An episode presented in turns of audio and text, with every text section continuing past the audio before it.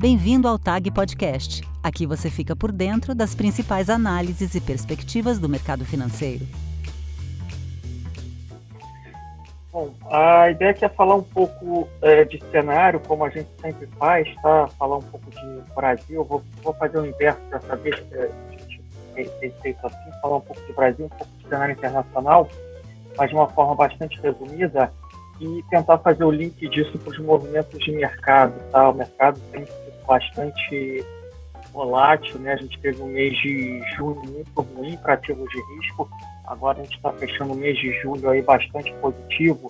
Tentar colocar um pouco os pés no chão para entender um pouco esse movimento, tentar vislumbrar o que pode vir pela frente, tá? Acho que falando aqui um pouco de Brasil, é, o que eu tenho falado muito é que acho que a foto do que a gente está vivendo hoje, é, ela é uma foto que ela é mais positiva do que aparenta, mas acho que o que incomoda muito o mercado em geral é o trailer do filme que vem pela frente. Né? Então, acho que é um pouco das incertezas do que a gente pode vir a enfrentar no ano que vem. Eu acho que muito disso ele está palpado no qual vai ser a nova âncora fiscal do, do, Brasil, independente de quem vai ser o nosso novo presidente. Tá? Então, falando rapidamente assim do cenário, a situação ela aparentemente fez seu pico, o número cheio, mas a gente está com a qualidade da inflação ainda muito ruim, né, os núcleos muito elevados, a inflação de serviços muito alta.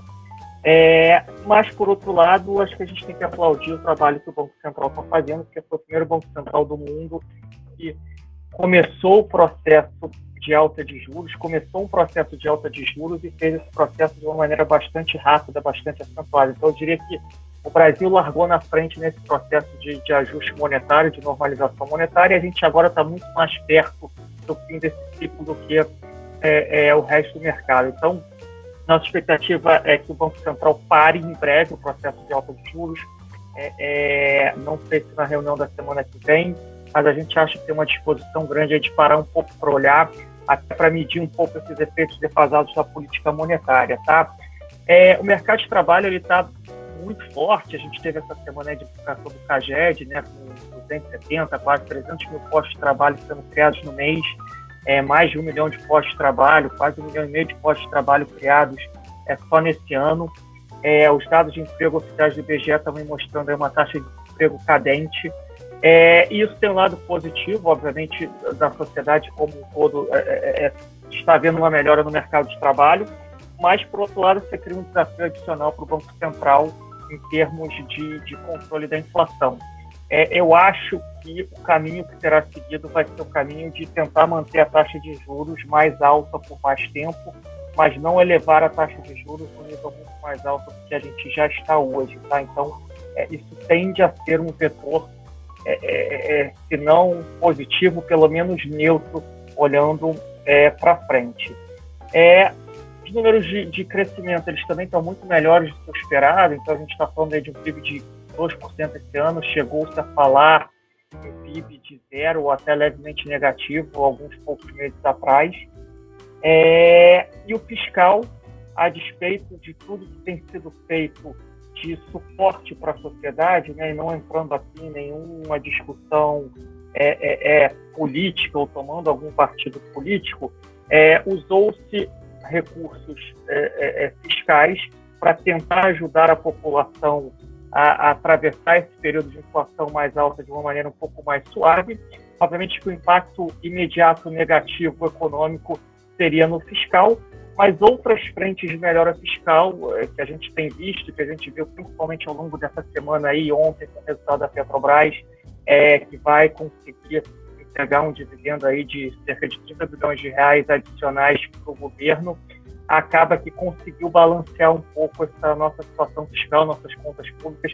É, pode ser que a gente termine o ano aí com um déficit fiscal primário só levemente negativo ou até zerado, mesmo diante de todo o gasto público que foi feito é, ao longo desse final de mandato. Tá? Então, é, também não é uma situação catastrófica, é, é uma foto muito melhor do que esperado. A gente está falando de uma dívida PIB de 80%, chegou-se a se aventar uma dívida PIB acima de 100%, é, é, quando a gente estava lá no auge da pandemia.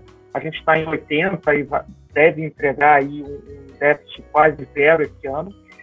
Mas, de fato, acho que a grande, grande receio do mercado é, em relação ao Brasil é qual vai ser a âncora fiscal a partir do ano que vem.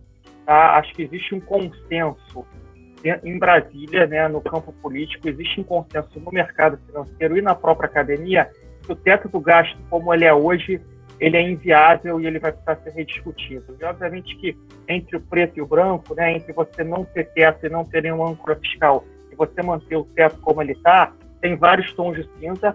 E aí essa discussão ela vai ser bastante dura, bastante volátil, trazendo riscos é, é, ao longo do começo do ano que vem, ao longo do ano de 2023. Eu acho que é isso que incomoda um pouco o mercado. De qualquer forma, é, as indicações que a gente tem é, é de ambos os candidatos que estão, que estão liderando as pesquisas é, para presidente é que alguma âncora fiscal a gente vai ter. Obviamente que existem, existem nuances é, entre as propostas de cada um dos lados, mas não parece que eles querem simplesmente é, rasgar totalmente a, a âncora fiscal do Brasil. Tá? É, então, acho que de uma forma geral, em relação ao Brasil, a gente tem uma fotografia que ela é muito melhor do que o esperado. A gente não acha que o cenário de Brasil ele é tão negativo como se pinta, principalmente pela grande mídia. A gente entende que é, o mercado também tem, na média, essa visão, mas existe uma incerteza de, de, de, de como é que vai ser o processo político, processo eleitoral, até muito mais do que tem para vencer as eleições, tá? E aí já tirando um pouco aqui da nossa visão, da nossa opinião, mas a gente está constantemente conversando com gestores, né? Seja de ações, multimercados e afins. E a nossa impressão, e de novo, não é uma opinião, tá? É uma impressão das conversas que a gente tem com o mercado, é que o processo precisa passar, né? O Brasil precisa superar essa eleição e, independente de quem ganhe, obviamente vai ter as suas nuances em termos de agenda econômica e afins, mas só de a gente passar o processo, esse processo ser superado, já seria positivo para o Brasil. A gente poderia virar a página é, e seguir, e aí a gente, obviamente, vai entender as nuances do, do projeto econômico de cada um dos governos, ou, ou no, no, caso de quem é, vai ter vencido a eleição. Tá? Não é nossa intenção aqui é, é, é tentar prever nesse estágio é, quem vai ganhar as eleições. Acho que o próximo mês vai ser muito importante nesse sentido, mas a gente, por enquanto, prefere manter uma visão neutra em relação à probabilidade de um ou de outro vencer as eleições, tá?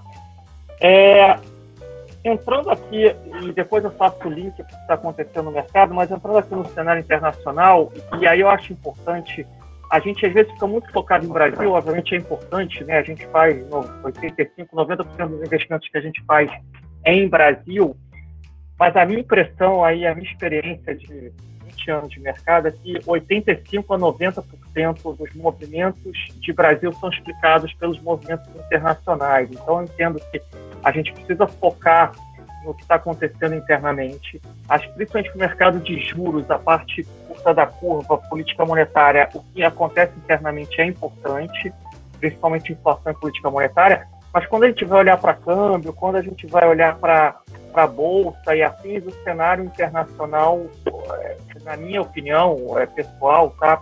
ele é muito mais preponderante do que o cenário local. Tá? A gente pode dar N exemplos em relação a isso. Eu vou usar três exemplos aqui, tá? Um mais antigo, que foi ali em 2015 e 2016, quando a situação econômica do Brasil estava muito ruim, estava ali no segundo governo Dilma, uma política econômica complicada, o Brasil numa situação é, é, é, de recessão, inflação alta, mas tinha uma crise gigantesca acontecendo na China. A China está perdendo 50, 60 bi de reserva todo mês, desvalorização cambial, e a gente foi desvalorizando nossos ativos é, é, junto com o resto do mundo, tá? É, é, é, não sei se fosse só uma crise nossa, se a gente teria tido a desvalorização que a gente teve ali naquele momento. É, fazendo um fast forward para agora, né? esse primeiro semestre do ano foi um semestre positivo para o Brasil, né? Teve apreciação cambial, a nossa bolsa subindo, muito puxado por commodities. Porque o preço das commodities explodiu, o mundo ainda estava com um crescimento é, saudável, com o preço de commodities lá em cima, Bolsa Americana caindo por questões específicas de alta de juros, mas o Brasil estava muito bem porque o preço das commodities internacional estava muito alta.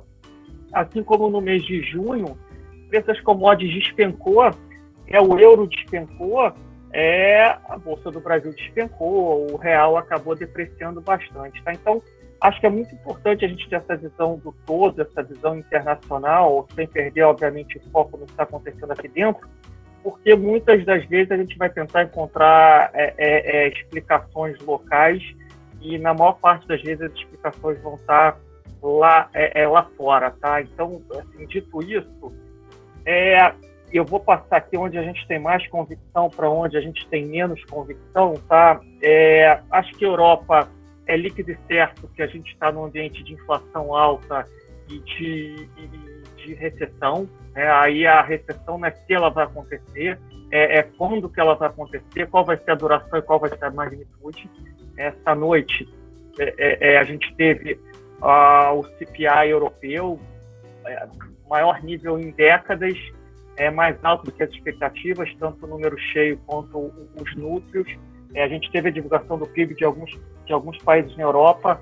É, obviamente tem muita dispersão, mas na média apontando para um crescimento próximo de zero da Europa como um todo. E é, prevalecendo esse ambiente é, de conflito armado entre Ucrânia e Rússia, de menor fluxo de, de gás natural da Rússia para a Europa, a expectativa é que talvez a Europa já esteja vivenciando um processo de recessão e, e, e, muito parecido com uma inflação, que é quando você tem uma inflação muito alta e, uma, e um crescimento baixo ou negativo. Tá? É, é, isso parece é, bem encrostado é, é, na visão do mercado. Tá?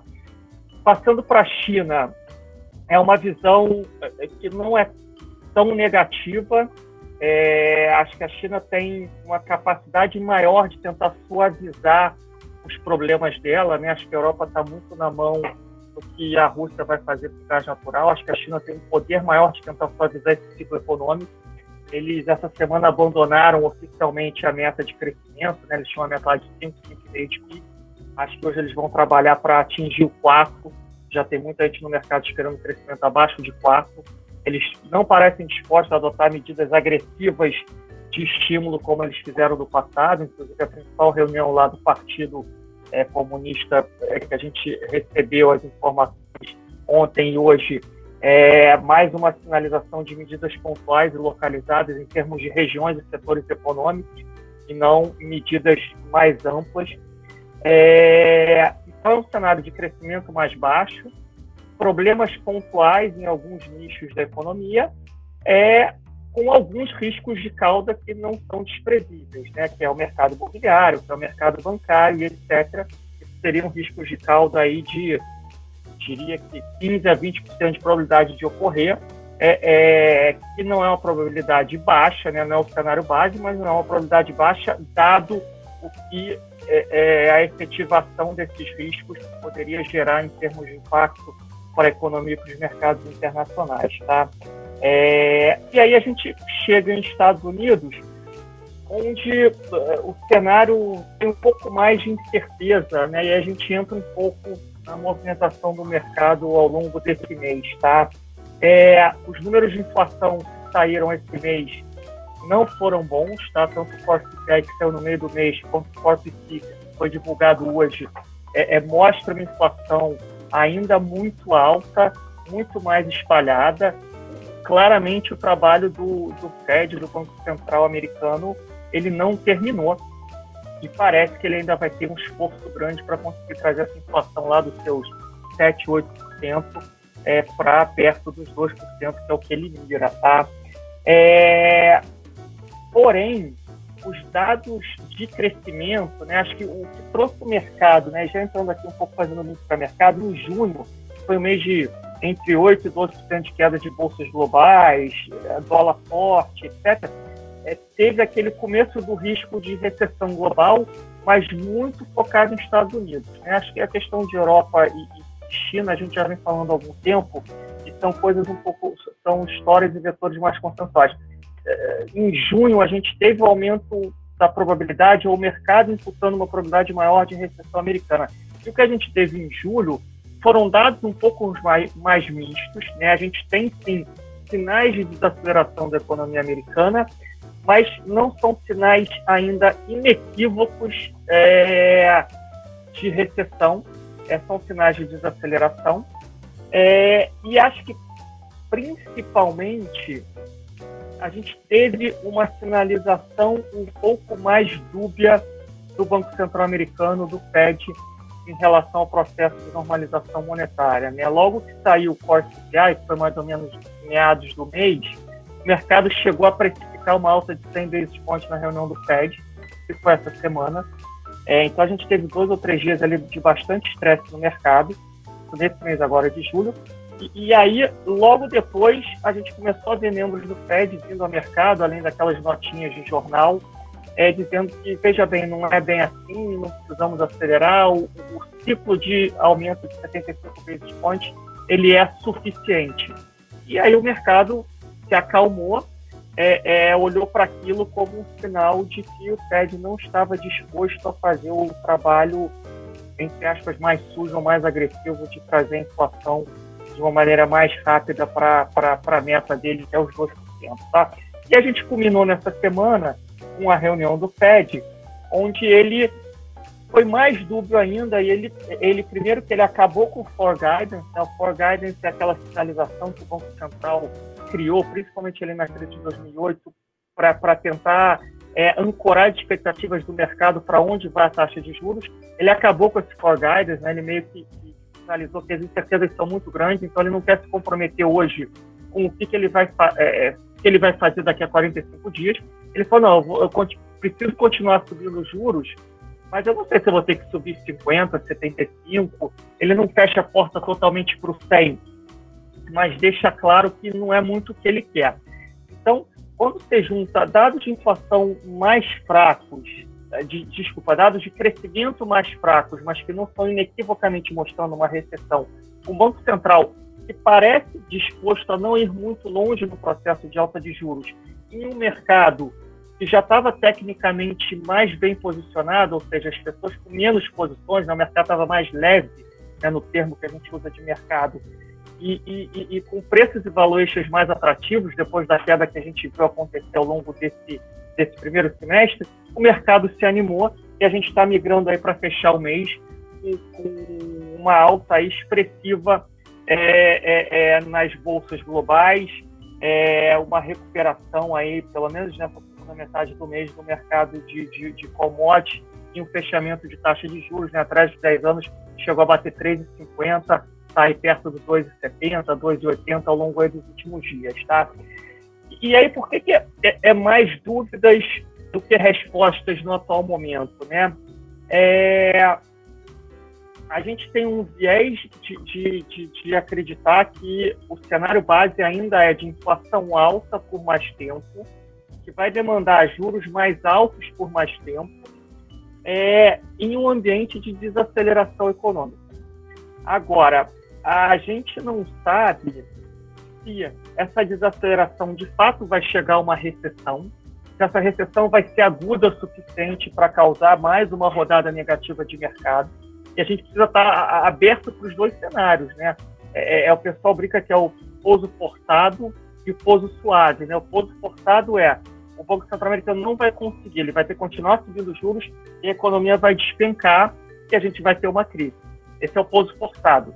O, o pouso suave é ele vai conseguir subir os juros, vai chegar com a taxa ali a 3,5, que é mais ou menos o que o mercado precifica agora, a economia vai desacelerar, mas não vai ser uma recessão, segue o jogo, seria o melhor, melhor dos cenários para os ativos de risco, que é um pouco o que aconteceu em alguns momentos dos últimos 15 anos.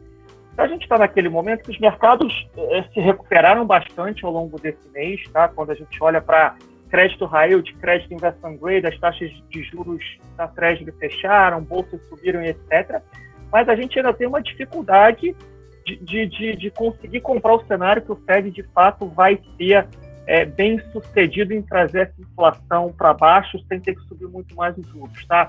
Mas a gente precisa estar com a mente aberta de que talvez isso seja possível. Tá? Quando a gente estuda aqui, olha a história, isso nunca foi feito. Tá? Isso nunca foi feito. É, mas a gente tem que ter a cabeça aberta de que isso possa, possa ser feito. Tá? Então, é, é, eu tenho chamado isso, é, esse momento de um equilíbrio instável. Por que, que é um equilíbrio instável? Porque para o mercado continuar subindo, a gente precisa ter dados de inflação que comecem a desacelerar e dados de atividade econômica é, é, que não desacelerem muito mais ou de uma forma muito mais acentuada. É aí resta a dúvida, obviamente, se isso vai ser possível. Isso vai ser possível? É, é, essa que é o questionamento que a gente faz hoje.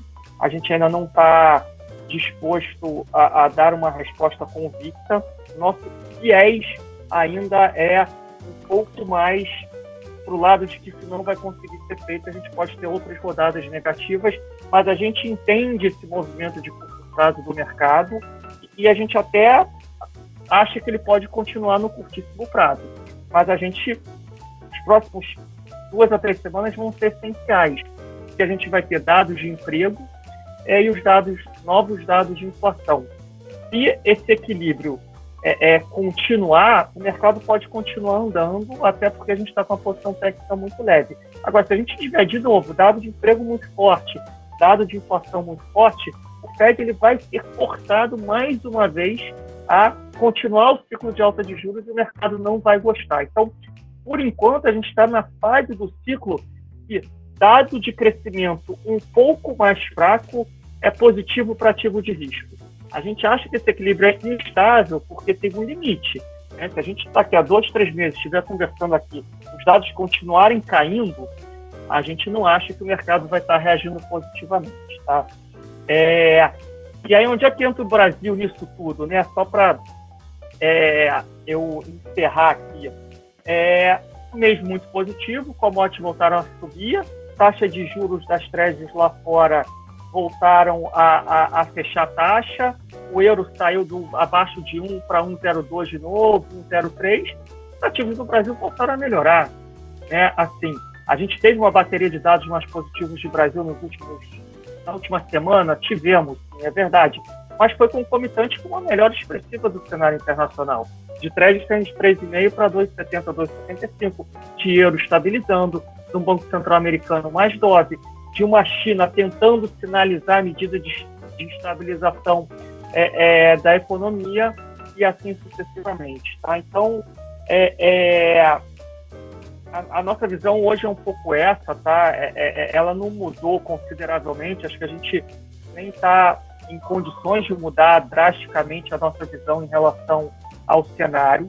A gente está mais atento tá, para entender se isso é um ponto de inflexão ou é apenas uma pausa num cenário que ainda continua. Por enquanto, a gente ainda acha que é uma pausa, mas a gente tem que ter a humildade de reconhecer que, eventualmente, pode ser que a inflação comece a desacelerar bem e essa treasury americana não volte a subir. E o grande empecilho para o mercado nesses últimos seis meses foi a abertura de taxa de juros. Então, se ela não voltar a abrir, pode ser que o mercado continue andando positivamente. Mas, no geral, a gente ainda espera segundo semestre aí de é, bastante volatilidade para o preço dos ativos de risco. Tá? É, falando um pouco aqui de, de portfólio, tá? É, acho que a grande notícia positiva aí para a gente esse mês é, foi a boa performance dos fundos de ações de valor, tá? que estavam devendo muito ao longo desse ano. A gente teve aí uma melhora expressiva, tá? A bolsa deve fechar o mês subindo 4,5, 5. Os fundos até ontem já subiam entre 6 e 8, pode ser que os fundos subam entre 7 e 9, uma bolsa subindo 5. Então vai tirar uma parte do que eles estavam devendo. Acho que é o primeiro sinal aí mais positivo dessa, dessa classe. É, a gente teve um fechamento de taxa de juros aí de Brasil nos últimos dias também, pega aí um pré-fixado de dois, três anos fechando 50, 60 bases. É, a, e a gente teve uma melhora da taxa de câmbio também, saindo ali de 5,50 pontos, 5,50 para 5,15, 5,20 agora. De novo, eu ainda acredito que 90 ou 95% disso foi o curso internacional, o S&P também está subindo quase 10% no mês, a Nasdaq idem, é, mesmo a Bolsa Europeia, diante de todos os dados negativos que a gente teve, subindo 10, 12, 15% esse mês. Então, é, a gente não está fazendo mudanças agressivas de portfólio, a gente aumentou um pouco a duration, né, ativos de duration, tá? não a duration, mas ativos de duration. Então, no, nas carteiras internacionais, a gente está comprando um pouco de, de, de bons lá fora, é, é, raio de emergente, é, principalmente de Brasil, que a gente acha que as taxas estão boas e, que os fundos corporativos estão com uma qualidade boa, balanços bons. É, a gente aumentou um pouco para carteiras custódia a parte de títulos pré-fixados e de NTNB é, para quem ainda tinha espaço. Tá? É, na parte de, de, de, ações, a gente continua sem fazer grandes movimentações aqui no Brasil, né? nem, nem aumentando nem diminuindo. A gente, de fato, acha que o mercado está é, barato, tem muito espaço para andar, mas é muito difícil prever quando que é, esse ponto de inflexão vai ser feito. Tá? É, mas eu acho que é isso. Acho que a grande novidade de mudança de portfólio é a gente começou a botar um pé aí em, em ativos de duration de novo em Brasil nas carteiras internacionais. Mas acho que a atualização que tinha para ser feita é essa, é, e passar uma mensagem aqui que, de fato, o cenário é, é, é, é um cenário ainda desafiador, eu diria até negativo, quando a gente olha para o internacional, mas a gente sempre tem que medir o que, que já está no preço. Né? De novo, assim, as notícias para a Europa esse mês foram calamitosas, e a Bolsa Europeia subiu 10%. Tá? Então, assim, já tinha muita coisa ruim no preço, tinha uma questão de posição técnica e etc. Então, é, a gente precisa ter um pouco de atenção em relação a isso. Acho que o, o segundo semestre vai ter muito disso ainda, tá? É, é, eventualmente, é, agora a gente está, acho que uma coisa que eu não falei, mas que é importante, principalmente alguns resultados corporativos das big techs americanas surpreendendo para cima e também ajudando a sustentar o movimento do, do S&P da Nasdaq é, alguns resultados de importantes empresas no Brasil também bastante positivos. Acho que o que salta mais aos olhos, obviamente, é a Petrobras, que é uma das principais ações do nosso índice Bovespa, mas alguns setores também é, é da Bolsa mostrando recuperação depois de muito tempo. Você ouviu mais um programa do TAG Podcast. Muito obrigada e até a próxima edição.